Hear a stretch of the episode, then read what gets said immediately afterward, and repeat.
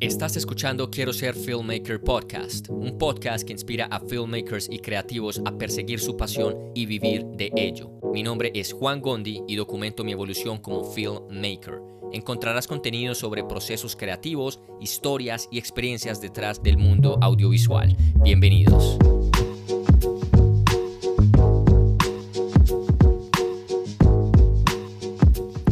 Hello, hello, hello, bienvenidos de vuelta. No sé ustedes, pero estaba súper impaciente por regresar a este podcast, que ahora estrena nombre. No sé si ya lo había mencionado, pero se llama Quiero ser filmmaker, porque finalmente es la razón por la que hago este show, por la que hago videos o pequeñas películas. Esto es lo que más me apasiona. Si escucharon el intro con atención, este podcast se trata del proceso. Compartimos experiencias y conversaciones con otros creativos que de una u otra manera aportan al desarrollo de mi carrera como filmmaker y espero que esto sirva de inspiración a otros para continuar en esta carrera. Muchas cosas pasaron en el último mes y les contaré qué pasó durante mi ausencia.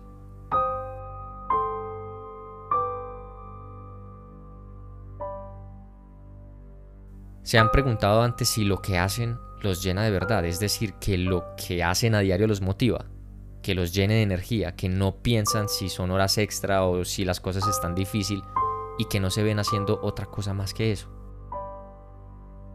Para mí, lo es la industria audiovisual. Hace un par de años que descubrí esta pasión cuando me gradué de la universidad. Desde entonces es lo que hace que mi vida tenga un panorama, una guía, algo para descubrir y no detenerme. Para lograrlo necesitaba un músculo financiero que me permitiera sostener mi hogar pero también que me permitiera desarrollarme profesionalmente a través de estudios y o compras de equipos que en mi consideración necesitaba para lograrlo. Tal como un pincel para un artista, yo necesitaba mi juego de pinceles y algo para pintar.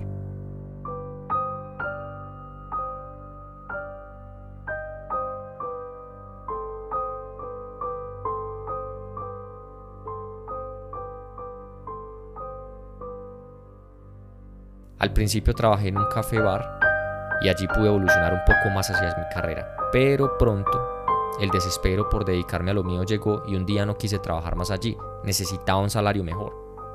Ahí llegó Unity a mi vida. Una empresa que me lo ha dado todo y que yo le he retribuido cada cosa y me siento con la responsabilidad ética y moral de devolver lo que se me da. Aún sigo trabajando allí para sustentar mi pasión y mi hogar y después de casi dos años de trabajo, que por cierto nunca había estado tanto tiempo en una empresa, sentí los síntomas de frustración nuevamente. Esa, esa sensación de querer ser Thanos y desaparecer del universo en un chasqueo de los dedos.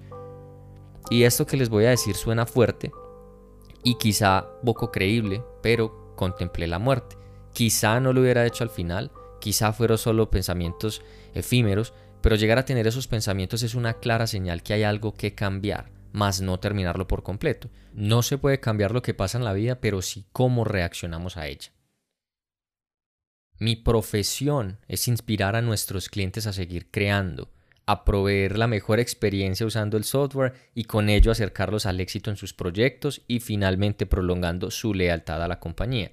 Pero mi vocación, esa es diferente. Ese es mi core, ese es mi corazón, lo que mueve todo mi mundo, lo que le da energía. Y hoy, a través de mi historia, demuestro la diferencia entre profesión y vocación, cómo abordarlo y qué pueden hacer para sobrevivir a esta situación y continuar tras sus sueños. Aprender a definir bien estos dos conceptos y aportar un granito de arena para que cada uno de ustedes pueda rebalancear su vida si por alguna razón se sienten en una situación similar. Capítulo 1. Burnout, síndrome de agotamiento. Un salario exquisito, horario flexible, fiestas anuales increíbles, excelentes compañeros, un ambiente genial y comodidades de ensueño. Imagínense las oficinas de Google, pero estas son de Unity Technologies. Muchas personas dicen que no deje mi trabajo nunca porque encontrar uno igual es difícil en Colombia y especialmente en mi ciudad. Y entiendo su preocupación pero recibir estos mensajes generan caos en mi cabeza, porque a mi parecer estos mensajes son inseguridades de los demás, a quienes esta estabilidad les da comodidad y no los hace sentir en ese vacío. ¿Quién no ama la estabilidad? Todos amamos estabilidad. pero desde que tengo memoria me fascinan los retos y lo que alimenta mi vida es pensar cómo obtener esos logros que me propongo. Muchos pensarán que estoy loco, que no valoro mi trabajo, que mi pensamiento sobre la vida y el trabajo puede llegar a ser absurdo para una sociedad donde el desempleo es alarmante. Pero les digo, el dinero no me llena, no me satisface. Durante toda mi carrera pasé de llegar a ganar un poco de dinero haciendo trabajos en la universidad. Trabajé en un bar, trabajé como comerciante de temporada en el centro de mi ciudad, compraba productos y los revendía. Y cada vez he ido obteniendo trabajos que me pagan mucho mejor. Puedo decir que no me falta nada actualmente y me encanta la posición en la que estoy, porque me siento satisfecho con eso, pero me siento 100% feliz. Estoy feliz en los aspectos de mi vida, en todos, en pareja, financieramente, mi desarrollo personal, mis hobbies, etc. Pero al calificar, el puntaje más bajo está en relación a mi profesión actual en Unity y a mi vocación le doy el mayor puntaje.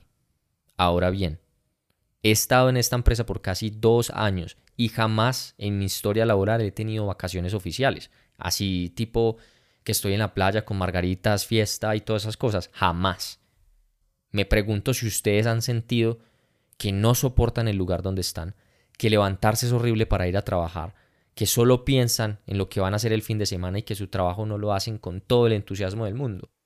Si es así, entonces hay cosas de su vida que tienen que reevaluar.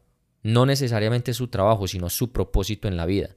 Puede que con lo que están haciendo no se direccionen a donde quieren estar y no hacen un cambio porque no saben por dónde empezar.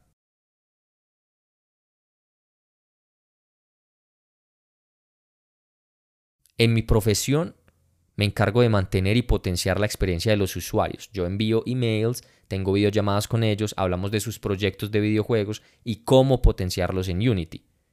Los fines de semana y después del trabajo solo respiro mi vocación, hacer videos. Así que los fines de semana hago videoblogs para mantenerme muy creativo en la parte audiovisual. Tengo este podcast también y además hago un par de trabajos con algunos clientes que tengo. Sin embargo, Llegué a un punto en el que mi vida tenía demasiada carga. Quería hacer videos para YouTube, continuar el podcast, producir contenido para Instagram, aparte de sostener mi trabajo y hacerlo bien. La relación con mi pareja, con mi hermano, con mi papá, hacer deporte, atención a mis gatos. Empecé a quemarme. Pronto el trabajo empezó a exigir muchísimo más, especialmente frente a la pandemia.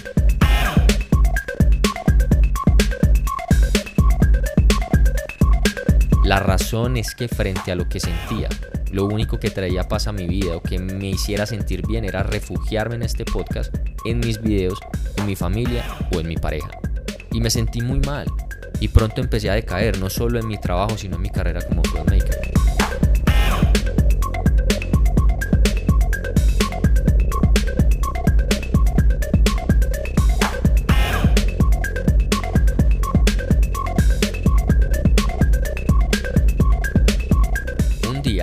Manager me citó a una reunión.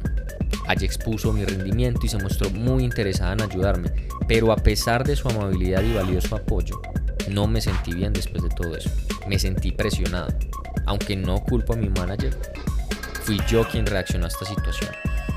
Sentí que todo se me vino encima, que podía perder mi trabajo, que con tanto esfuerzo conseguí y que he mantenido y que me ha permitido llevar una vida de lujos y ocio